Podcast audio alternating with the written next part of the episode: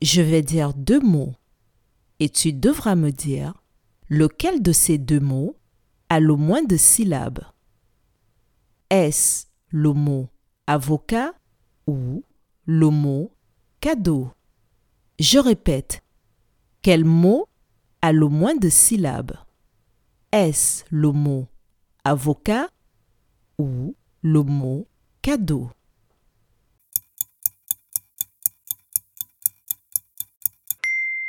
Le mot qui a le moins de syllabes est le mot cadeau.